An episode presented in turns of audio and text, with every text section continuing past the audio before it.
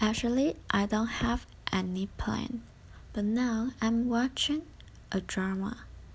Its name is Person of Interest. An engineer and a suitman. They together save someone's life. It was so exciting, so I need to continue.